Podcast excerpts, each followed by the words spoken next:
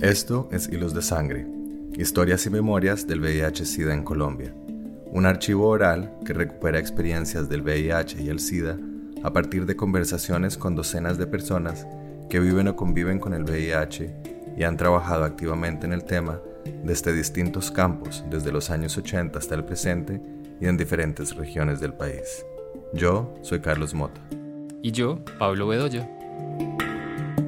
En esta sesión escuchamos a Cristina, una mujer cisgénero que habita en el norte de la ciudad de Medellín, quien ha participado de algunos espacios y grupos de apoyo dirigidos a mujeres y quien nos habla de la experiencia de vivir con VIH en el contexto de las relaciones heterosexuales, en un contexto social machista y con poco acceso a la información sobre el VIH y a los riesgos de transmisión.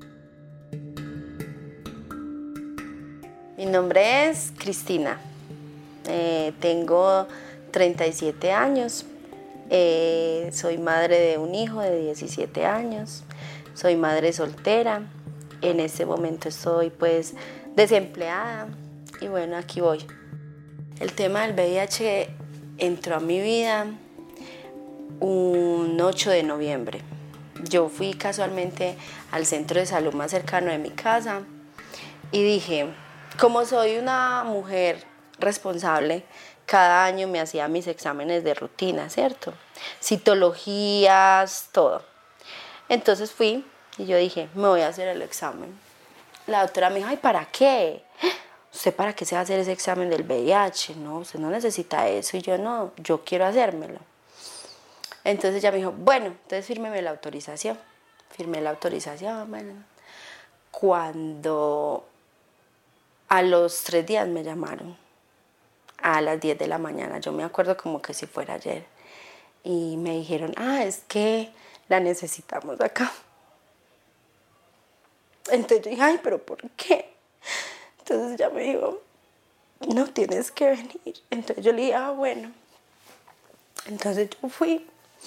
Cuando yo llegué, la, la doctora me conoce toda la vida porque es muy cerca de mi casa.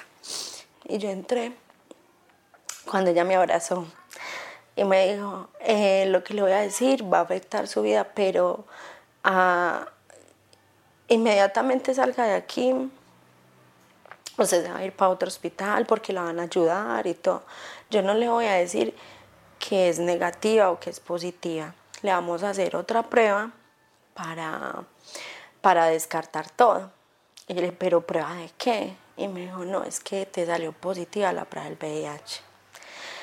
Cuando ella me dijo eso, yo, yo me senté y yo comencé a llorar y a llorar y a llorar. Y yo decía, pero ¿por qué? Yo, o sea, yo no asimilaba eso, ¿cierto? Me, me vine para la casa, eh, me contactaron del Hospital La María y me dijeron, mira, eh, te vamos a hacer, ven al Hospital La María el lunes a las 8 de la mañana. Eh, para hacerte otra prueba y comenzar con tus exámenes, pero lo más probable es que sí, porque tiene la carga viral muy alta. Y yo me dijo, es más, donde usted no hubiera hecho eso, en cualquier momento usted algo la iba a mandar al hospital. Y ahí sí se convertía en SIDA. Entonces ¿cómo así? Entonces yo no entendía que era VIH y SIDA. Y yo decía que yo tenía SIDA. Y yo decía, pero yo no entiendo.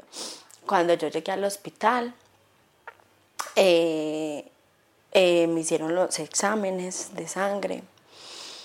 Automáticamente, ellos, lo que me gustó de acá, de, Colombia y de Medellín, es que a mí me ha ido muy bien con la, con la salud. Desde el primer momento que yo supe mi diagnóstico del VIH, me corrieron el CISBEN no puedo hablar más de la, de la salud porque me ha ido muy bien. En cuestión de cinco días yo ya tenía mi medicina. O sea, en cuestión de cinco días la entidad ahí mismo me, corrió con mi medicina. Entonces, a mí me dieron, eh, a mí me, dieron la medicina, eh, salieron los exámenes, tenía una carga viral muy alta, demasiado alta ella, los doctores me decían que, no, que lo que me tenía viva eran las defensas que yo tenía, que tenía unas defensas muy buenas, pero que la carga viral mía era muy alta. Entonces, cuando uno se da cuenta del diagnóstico, uno siempre quiere saber quién fue, dónde fue y cómo pasó. Yo le decía, doctora, ¿cuánto hace que yo tengo eso? Ella me decía, no, es que yo nunca te puedo decir un año, una fecha, yo te puedo dar como con tu carga viral, te puedo decir que hace dos o tres años lo puedes tener, pero yo no te puedo decir que fue en tal fecha que tú tuviste ese, día, ese diagnóstico. Y yo, y, yo siempre que iba al médico le decía, doctor, ¿cuánto hace que yo tengo esto? Doctor, ¿cuánto hace que tengo esto? Bueno, cuando yo comencé con, con mis medicamentos y me hicieron una, una prueba rápida a ver cómo me iba y me fue muy bien, porque en cuestión de menos de 15 días yo ya era indetectable. El retronavir, atazanavir y otra que no recuerdo el nombre muy bien, fueron las, los primeros, o sea, siempre he estado con, ese, con esa medicina y para mí han sido excelentes. Ya era indetectable. Bueno, entonces yo seguía, cuando a mí me afectaba mucho ir a las clínicas, porque cuando yo llegaba, hacia uno lo atiendan en otras clínicas, usted va a estar reunido con personas que tienen el VIH. Y yo veía travestis, prostitutas, homosexuales, eh, de toda clase de personas, otros ya a punto de morirse porque son indigentes que venden la medicina para obtener dinero. Entonces cuando yo llegaba ahí, yo retrocedí, yo, o sea, toda mi, vida yo me veía ahí reflejada. Yo decía, yo me voy a volver así flaca, yo me voy a volver yo me voy a morir en un hospital, o sea, yo voy a estar así. Entonces, para mí eso era un shock ir a las clínicas. Yo decía, yo no aguanto ir a una clínica porque yo siento que ahí me voy a morir yo. Entonces yo dejé de, yo dejé de ir y yo le decía a los doctores que no, que para mí era muy duro ir allá. Entonces me mandaron para otra clínica donde hay, no es tanto VIH, sino otras patologías. Y ahí me siento un poquito más cómoda. Bueno, cuando yo tuve una, cuando yo tuve, tuve pues una, yo quería saber quién fue la persona que me contagió a mí. Entonces fue tanta la, yo me enfoqué tanto en saber quién fue que yo fui ante la doctora que me, que me, que me diagnosticó a mí y yo le dije, ¿cuándo fue la última vez que yo me hice la prueba del VIH? Y me, y me, y me pasó mi historia. Y yo vi mi historia y yo dije, yo era negativa en tal año. Y yo comencé con esta persona y a lo que me dijo la doctora se daba a que era mi pareja actual. Entonces yo no sabía cómo asimilar eso, porque, porque la otra me dijo, usted tiene que estar, usted, o sea, usted tiene que ser responsable con, con la otra persona y con usted misma, porque si usted no fue, si él no fue, usted ya lo contagió a él. Entonces yo decía, Dios, ¿yo qué voy a hacer? Yo no le puedo hacer eso a una persona, yo, yo, yo me siento que yo soy buena persona y yo no voy a dañarle la vida a otra persona como me la dañaron a mí. Pues para mí en este momento es un daño, ¿cierto? Entonces, la doctora me decía, tienes que decirle a tu pareja. Y yo decía, no, me va a matar, me va a matar. Pues porque él era un, pues él es una persona de dinero. Y yo dije, me mata. Yo era contra la espada y la ¿yo qué hago? Yo decía, Señor, ayúdame. Yo lloraba todos los días. Yo decía, y yo iba a la casa de él y él tenía daño de estómago con sangre, tenía mm, fiebre y yo decía, Dios mío, se va a morir por culpa mía. ¿Yo qué voy a hacer? ¿Yo qué voy a hacer? Bueno, entonces yo comencé a tocarle a él el tema de las enfermedades de transmisión sexual y qué tal cosa. Y yo, ve, me, mm, hicieron las pruebas y yo salí, eh, me salieron muy bien las pruebas. ¿Tú por qué no te haces las pruebas del VIH y todo? ¿Para qué? ¿Para qué? Es que yo estoy con una señora, usted es una señora o usted es una prostituta. Y yo le dije, no, pero pues por salud, yo me lo hice. Y me dijo, no, yo no me voy a hacer eso. Y yo, bueno, pues yo, yo por ese lado decía, yo ya le dije, problema de él si no se lo hacía. Bueno, cuando una vez eh, yo le dije a la doctora, doctora, él no quiere, él no quiere y yo no voy a arriesgar mi vida porque yo no estoy segura. Entonces yo me puse a investigar un poco más sobre mi pareja, ¿cierto? Ya yo, yo, me fui a vivir con él, entonces yo ya tenía como un acercamiento más hacia él. Entonces yo comencé a ver en el historial del televisor cosas sexuales, pero de hombres, de hombres. Él tenía como algo con los hombres, ¿cierto? Cuando ciertos momentos íbamos en el carro, él pasaba por donde estaban los travestis y los travestis salían. Y ellos saben a quién le salen. Ellos conocen los carros, ellos saben quiénes son sus clientes. Entonces yo comencé como a tener como esa idea. Yo, pero yo ahí comencé, yo, bueno, yo le decía a la doctora, doctora, yo voy donde mi pareja y él siempre tiene dolor, daño de estómago, con sangre, yo, yo no sé qué hacer. Para mí él fue el que me contagió.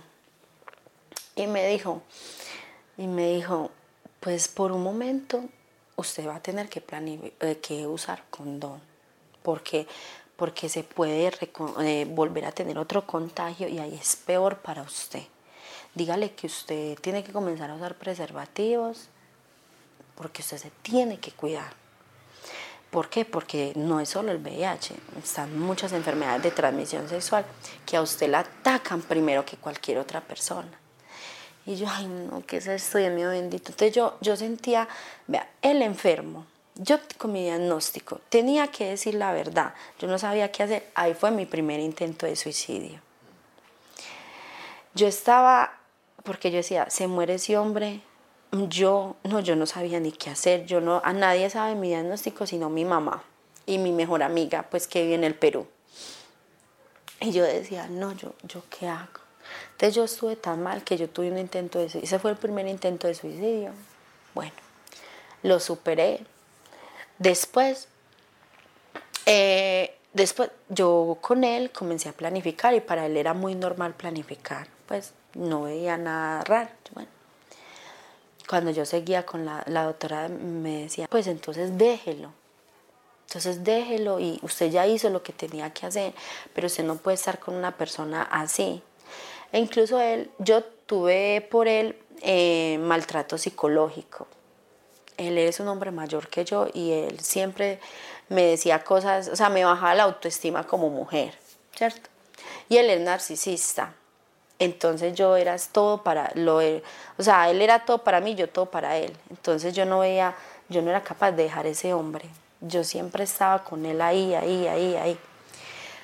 Hasta que un día eh, yo le vi ciertas cosas de... Él hizo un viaje a Cartagena con un hombre. Y yo dije, esta, esta es la etapa donde yo le voy a decir a él que se haga los exámenes. Yo le dije, vea, yo ya no creo en usted. Yo siento que usted tiene una enfermedad, así de fácil. Yo siento que usted tiene SIDA. Yo le dije así, SIDA. Y, me, y eso fue un escándalo, eso fue un problema. Es que si eso es lo que quieres, entonces yo me voy a hacer los exámenes. Bueno, pues se fue a hacer los exámenes y yo no fui, o sea, yo lo acompañé por el resultado, pero él nunca me lo mostró. Me dijo, sí ve, él me decía así, sí ve, sí ve que estoy bien, que estoy bien, que estoy bien. Yo, pero venga, yo los veo. Y me dijo, no, no, no, no, no, eso es privado. Bueno, yo dije, o sea que entonces, ¿dónde está? Si yo ya llevaba eso más o menos tres años, entonces él es inmortal, porque con mi carga viral tan alta, él ya tenía que haber estado contagiado, o sea, ya él ya tenía SIDA a, lo que él vivía eso se quedó así, yo me separé de él un tiempo como para mirar que se hiciera sus exámenes, que nos, pues yo quería estar, que mi mente estuviera tranquila, de que yo no iba a ser la causa de, una muerte de otra persona. Al final, esa persona mm, no, nunca supe si salió positivo o salió negativo volvimos como pareja, él veía que yo tomaba medicina y nunca me preguntaba, nada, nunca, nunca me dijo nada, pero él seguía con, sus, con, su enfermedad.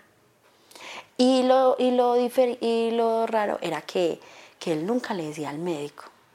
Él nunca le, si usted va donde un médico, usted le dice, doctor, yo, yo hago posición, o sea, con sangre, yo mantengo así, mantengo así. Él, nunca, él siempre negaba su, eh, su estado pues, de, de salud. Eh, y yo tanto, de tanto, tanto investigar, yo supe que él le gustaban los hombres. Me lo dijo una familiar de él. Me dijo, yo sé que usted sabe, sino que usted sea, tiene una venda y usted no ve la realidad. Pero él a usted sí la quiere. Pero lo que pasa es que él tiene otra fachada ante la sociedad, porque él es un abogado. Entonces yo dije, ay, yo dije, no, yo que, o sea, que él fue el que me contagió. Y no lo quiere aceptar. Entonces nosotros tuvimos tantos problemas que, que al final él me dejó. Él me dejó porque no tenía cómo ocultarme la realidad. Porque si yo me daba de cuenta en sí que él era, yo hubiera sido capaz de matarlo. Yo, de la ira que yo tenía, yo hubiera sido capaz de matarlo. Y, yo una vez le dije a él, a mí me llega a pasar algo por usted ser cochino. Pues yo, yo decía en su momento, cochino, de estar con otro hombre y no aceptar que usted es gay, homosexual, no sé. Sálgase del closet y eso fue un problema. Y él me decía, te vas de mi casa, perra, vagabunda, a mí no me gustan los hombres. O sea, él es todo macho, él se cree un macho, pero no acepta que le gustan los hombres. Y él tiene, es, eh, también tira, eh, es drogadito. Eh, escopol, ¿Cómo se llama esto? Lo último que hacen los indigentes, que eso es una droga muy, muy horrible. No es perico ni nada de eso, que eso es otra cosa. ¿Bazuco? Sí. Él tira bazooka. Y es un profesional. Y es una persona muy prestigiosa. Y él es, y él es eso. Entonces tuvimos eso y yo le dije a él, ojalá yo nunca me vaya a enterar que usted me haya hecho daño a mí, porque lo mato. Lo mato porque usted sabe de dónde soy y cómo soy y que soy una mamá que ha luchado por salir adelante. Y me decía, si es para tanto, te vas de aquí, perra. O sea, yo ya era la mala para él. Entonces, al final, entendí que él fue el que me contagió porque él no tenía cómo cubrir y cómo ocultar ese diagnóstico conmigo. Porque yo viviendo con él me iba a enterar. Tarde o temprano yo me iba a enterar. Y ahora anda por la vida, me imagino que contagiando más personas. O sea que mi pareja fue la que me contagió a mí. Y yo nunca me hubiera enterado si yo no hubiera hecho ese examen ese 8 de noviembre. Así llegó el, el VIH a mi vida.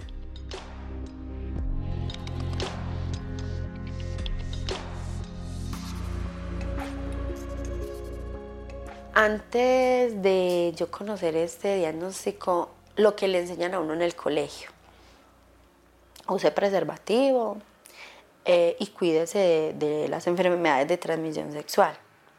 Y uno veía que, hay que, que estaban dando condones, que campañas del VIH, pero yo decía, ah, yo, yo decía, ah, no, pues uno sabe con quién se acuesta, ¿cierto? Pensaba yo.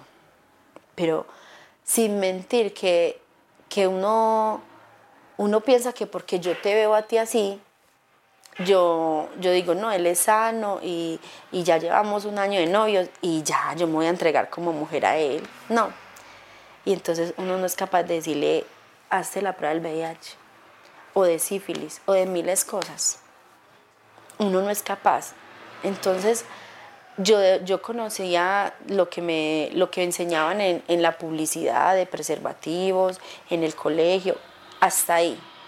Pero nunca, y siempre em, visualizaba el SIDA y el VIH como las personas de la calle, las prostitutas, los homosexuales, los travestis. Para mí eran ellos, siempre eran ellos. Yo nunca pensé que, como yo era una mujer tan responsable, entre comillas, con mi salud, nunca pensé, nunca pensé que este hombre me iba a contagiar. Me dejé llevar de las apariencias y del dinero también.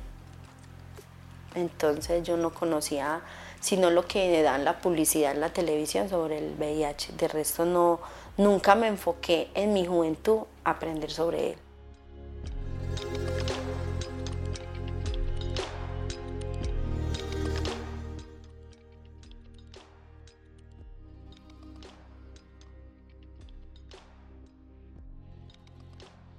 He investigado y, yo digo que uno no aprende si no le pasan a uno las cosas. O a menos de que tú conozcas a alguien que esté viviendo por esto y que te enseñe y que te, y que te ayude y que te diga, tienes un novio, antes de, hagas en la prueba, porque esto es para toda la vida. Y he aprendido que desde, tú puedes ser la mejor esposa y tu pareja te trae la enfermedad. O tú puedes haber nacido con ella en años, quién sabe, los años 80 y no saber, ¿cierto? Y tener una cadena así. Eh, ah, y también supe cuando uno está en embarazo que le hacen la prueba del VIH. Entonces yo era, ay, no, yo no tengo eso, no, relajada, yo soy una mujer sana, sin saber que el que me iba a contagiar era él. Entonces ahora que de mi diagnóstico eh, soy una mujer totalmente sana, eh, me cuido más de no simplemente el VIH, sino de otras enfermedades de transmisión sexual que eh, yo, o sea, gracias a eso, yo puedo ser más sana que cualquiera que esté al frente mío, porque yo cada seis meses tengo unos exámenes que me hacen ser, estar donde estoy, porque he aprendido a vivir y he aprendido a, a estudiar de que de que hasta una señora de 80 años, hasta un niño de 10 años puede tener el VIH y no darse de cuenta por la ignorancia y por la falta de educación sexual en nuestro país y en nuestra institución.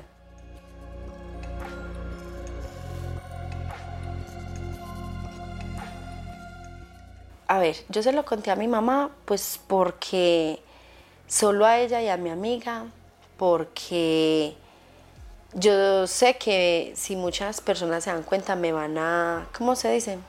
A rechazar. A rechazar. A rechazar porque es la ignorancia de que yo de pronto estamos, vamos a compartir un vaso de agua y, ay, no, esta tiene VIH, no, no le voy a dar mi agua. O mi cuchara. O bañarme con el mismo jabón de ella. No, pues es el rechazo. Es el rechazo porque aquí hay rechazo las personas que tenemos el VIH. Por eso es que no, no salimos a la luz pública, porque hay mucha ignorancia y siempre y nos van a decir, esta, esta lo tiene, esta. Entonces, por eso solo se lo quise contar a mi mamá y a mi mejor amiga, porque también se pueden, pueden chantajearlo a uno. Por eso es que yo solo a esas dos personas, por el sí, porque yo sé que me pueden discriminar por mi diagnóstico. Por eso no le cuento a nadie más.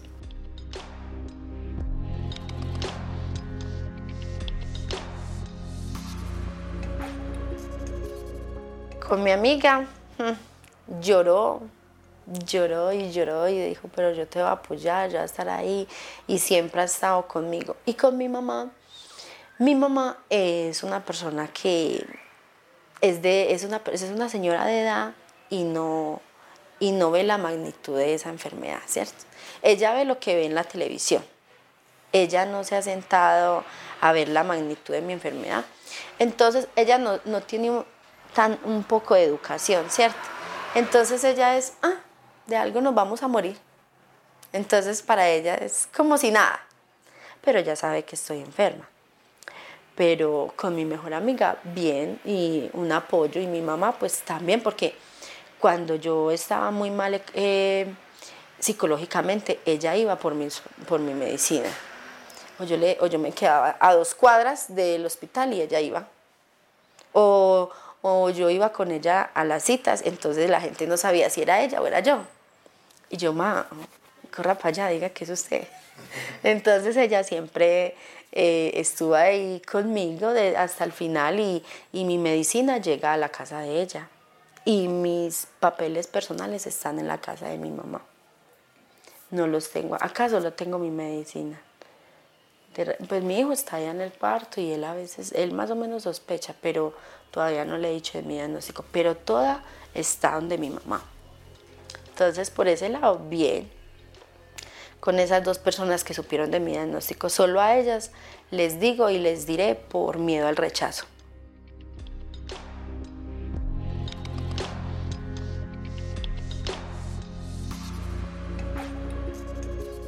En este momento estoy en Lazos de Amor. En Lazos de Amor es solo de mujeres, por el momento. Pues es más que todo de mujeres y ellas manejan una, una privacidad y me gusta porque dan charlas de psicólogos, de superación personal, de que no soy la única. Entonces en ese grupo he tenido varias amigas y yo siempre he querido tener una mujer con mi mismo diagnóstico porque yo quería preguntarle muchas cosas eh, que, que, uno le pregunta a un doctor, pero el doctor le responde como médico. En cambio, otra persona como amiga y como ya lo vivió. Entonces se llama Lazos de Amor y ahí me gusta estar en esa, en esa fundación.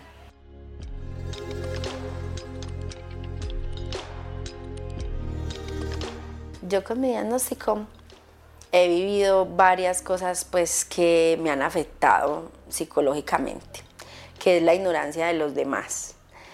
Eh, una vez estaba yo en mi trabajo y entró una persona y, le dijo a mi, a mi jefe, eh, me presta el baño. Entonces él, entonces él dijo, no, nosotros no prestamos el baño. Entonces la señora se fue. Cuando mi compañero me dijo, Nata, eh, mira, eh, este, esta señora es que le prestara al baño, ¿qué tal que nos pegue el SIDA? Entonces yo, yo me sentí muy mal, porque yo dije, qué falta, si eso es sin saber mi diagnóstico, ¿cómo será sabiéndolo? ¿Me deja de hablar? Pues no me, es más, no, yo sé que hay que más de un sitio, si uno dice su diagnóstico, no lo contrata, no lo contrata. Por eso es que en muchas entrevistas y en muchas cosas uno tiene que mentir, porque uno quisiera ser libre, pero no. Yo sé que, que, en muchos empleos no lo van a contratar por eso. Entonces, esa fue una experiencia que, que me afectó porque yo dije, ¿cómo así? Por prestar el baño no se pega el SIDA ni el VIH. Entonces, ¿cómo es la ignorancia de la gente? Y eso que él dijo me afectó. Ese día yo me fui súper mal para la casa. Yo dije, hmm, ese come de mi cuchara, ahora sabiendo, se, muere. Otra cosa es que cuando uno va a urgencias a los hospitales, a usted siempre le dicen, ¿tienes algún diagnóstico? Y, es, y alrededor de uno miles de personas y uno es, no, no, no tengo ninguno. Y ellos tienen un código, pero uno no lo sabe, a veces lo cambian, entonces uno no sabe. Entonces yo muchas veces he tenido que hacer en un papelito pasarle. Entonces ella, ah, bueno, o pasar donde el médico y decirle el diagnóstico. Porque muchas veces en el área de la salud las niñas no, no, como que no se ponen en el papel de uno como paciente. Es que si yo quiero llevar mi vida privada, es mi vida privada. Eso ellos lo dicen así a boca que querer. ¿Tienes algún diagnóstico? Y 100 personas alrededor. Eso, eso me ha pasado así como en la vida, que, que, que me ha afectado.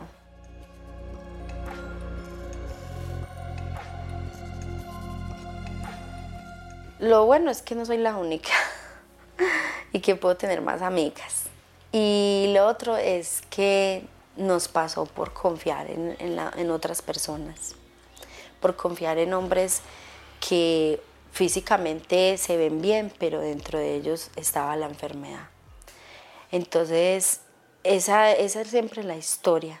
La historia es que mi esposo, mi novio, mi amigo, no he tenido de violaciones, no pero ah, creo que hay una persona que, que es de la pues, prostitución. Eh, pero de resto, eh, somos mujeres, cabezas de hogar, adolescentes, señoras jóvenes, que nos dejamos guiar por la otra persona. Entonces, esa ha sido como una experiencia de vida, de, de que uno no se puede confiar ni en sí mismo.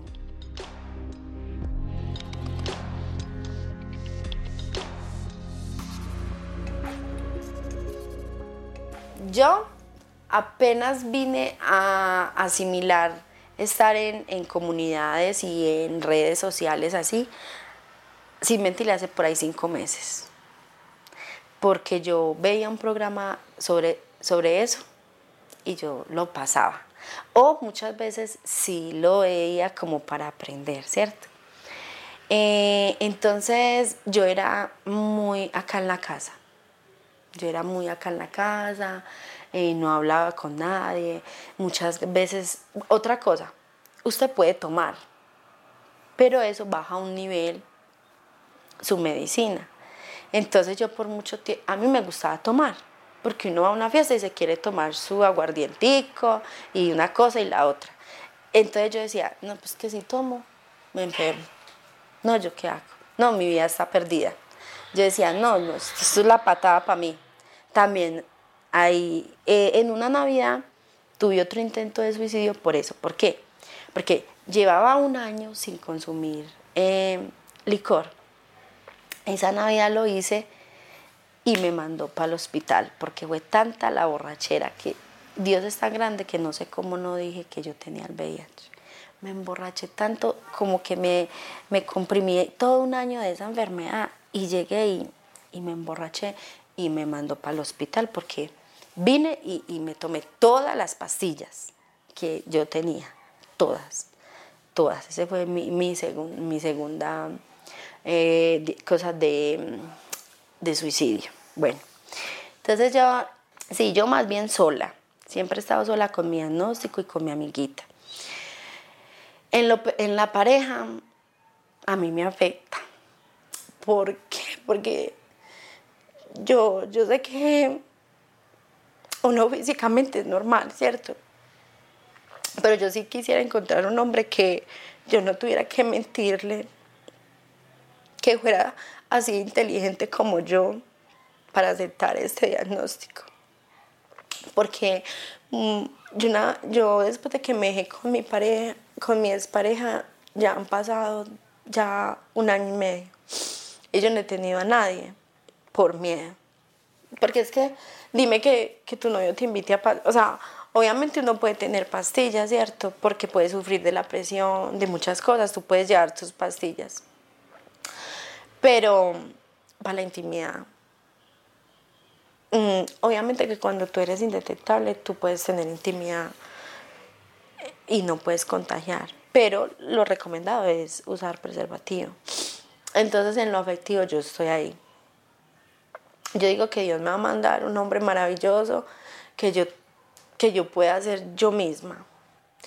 Pero yo no quiero estar así con mentiras, no. Entonces, en, lo, en lo afectivo, no, súper mal. Yo no, no porque todos los hombres quieren, no quieren usar preservativo. Entonces es otra cosa ante mí, porque si esa persona tiene tiene VIH, me, me, me recontagia a mí. Entonces eso juega mucho. Y yo me cuido mucho porque yo tengo un hijo, tengo una mamá, tengo personas que dependen de mí. Y si yo me enfermo o me muero, ¿qué? Entonces en lo afectivo, no, yo no, yo no, yo no he encontrado a alguien así. Además, yo sé que si uno le dice a un hombre en ese momento, hasta ahí, no, ¿usted tiene el VIH? No. ¿Yo qué voy a estar con Claro que lo hay. hay porque yo he visto en el grupo, hay, hay mujeres que están casadas, hay personas que tienen novio. Unas les dicen, otras no. Pero yo sí quisiera contarle a esa persona. ¿Por qué? Porque, no sé, eso sería lo mejor para mí.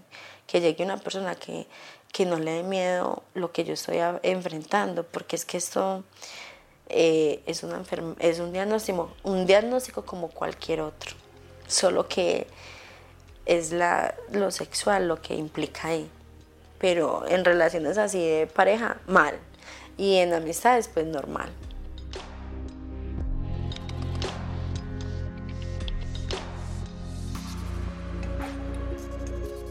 Ya después de mi separación, eh, tuve pues un acercamiento con un hombre y automáticamente eh, salimos tres, cuatro, cinco, seis veces.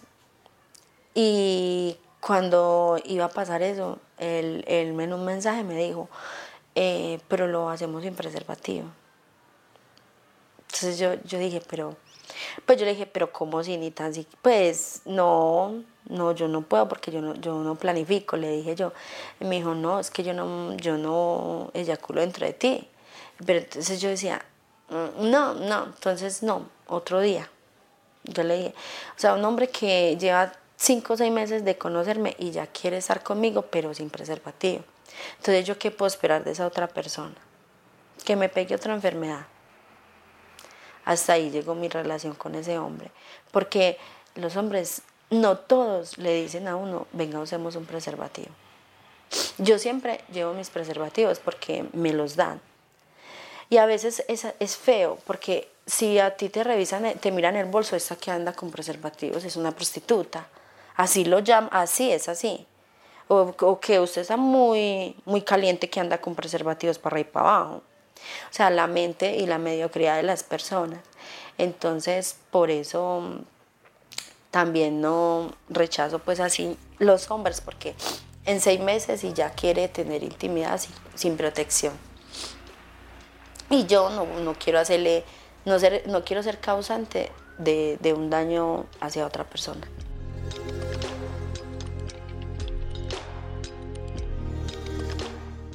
Yo sería capaz de educar a los demás, pero no acá en Colombia, porque acá sería marcada.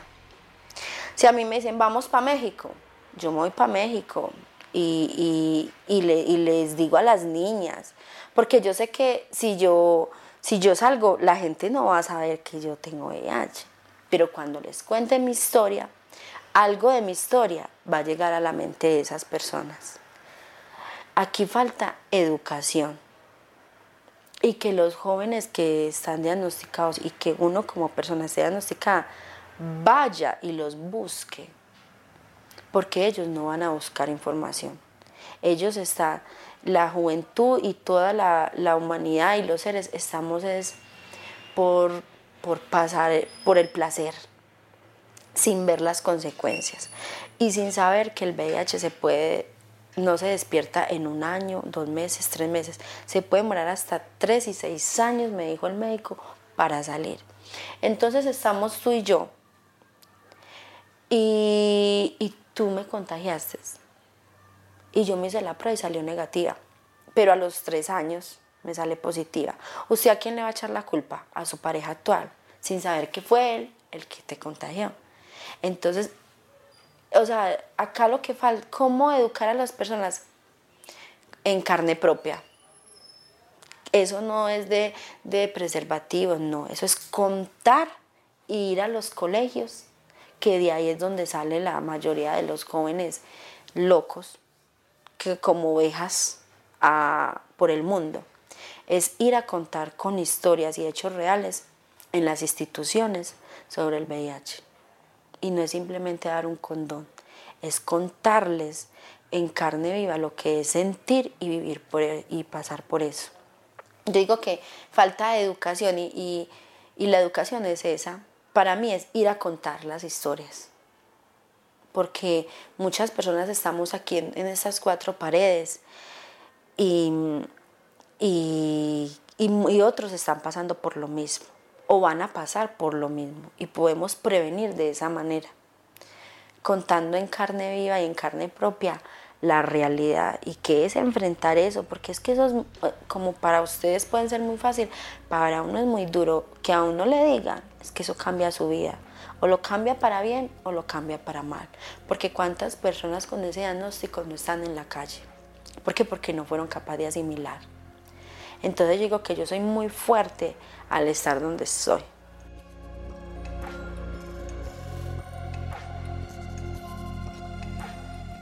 mi psicóloga me ha dicho que, que le cuente en el momento que yo crea preciso, ¿cierto? Yo a mi hijo desde muy pequeño le he enseñado em, eh, todo lo sobre la sexualidad. Nunca me he ocultado ante él. Al ser una madre pues joven, a uno también le da miedo pues que su hijo enfrente esa situación. Yo a él le he enseñado mucho pues sobre no simplemente es que es más, a veces por un beso tú puedes tener una así no lo crea. Si yo tengo el VIH y yo tengo una herida en la boca y me está sangrando demasiado y yo te doy un beso, ahí hay fluidos. Entonces ahí también hay un contagio, ¿cierto? También, ah, otra cosa. Eh, por decir, el, no sé si ustedes han investigado que cuando sale la sangre, ella sale, ella no, ella no tiene contagio. Ella en el aire se va, se va muriendo. Entonces, muchas personas, ay, que me corté. Ah, otra cosa, en los centros de estética, donde uno va a arreglarse las uñas, ahí también hay muchos contagios.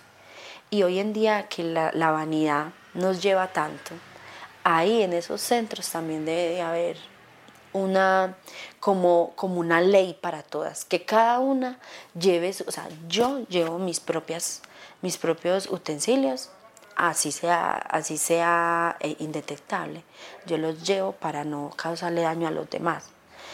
Em, entonces a mi hijo yo le voy a contar muy pronto, porque ya cumple sus 18 ya, tiene, ya quiere una novia. Entonces, yo a él lo que le he dicho, cuando usted se acuesta con una mujer, se acuesta con todo su pasado. Es todo su pasado. Y eso siempre se lo he dicho. Y yo le he dicho, no es tanto un hijo, es una enfermedad que es para toda la vida. Entonces yo a él siempre le, lo he inducido a que mire videos, a que hablemos, a que charlemos. Entonces, él en, la educación sexual creo que está preparado. Creo que está preparado. Y cuando sepa mi diagnóstico va a estar más preparado. Porque fue, es, fue su mamá la que está viviendo y está pasando por eso. ¿Por qué? Por confiar en un hombre que llegó a mi vida, que era es que mi amor y mire lo que salió. O sea, yo educo a mi hijo acá con principios eh, basados en una sexualidad responsable. Ay, que, las mujeres que me escuchen, que no le, no sé, que, busquen centros de ayuda, que, que, que no, si le quieren contar a alguien, que le cuenten, pero que sea de su entera confianza, porque no quiero que sean rechazadas eh, que busquen ayuda psicológica, una, una voz amiga que siempre te escuche y que, y que antes de se hagan la prueba del VIH para que no vivan lo que estoy viviendo.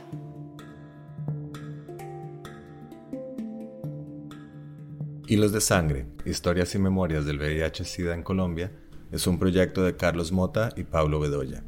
Edición de audios, Juan Camilo Ortiz con apoyo de Penn Mellon Just Futures Initiative, Museo de Arte Moderno de Bogotá y Grupo de Investigación en Intervención Social, Universidad de Antioquia.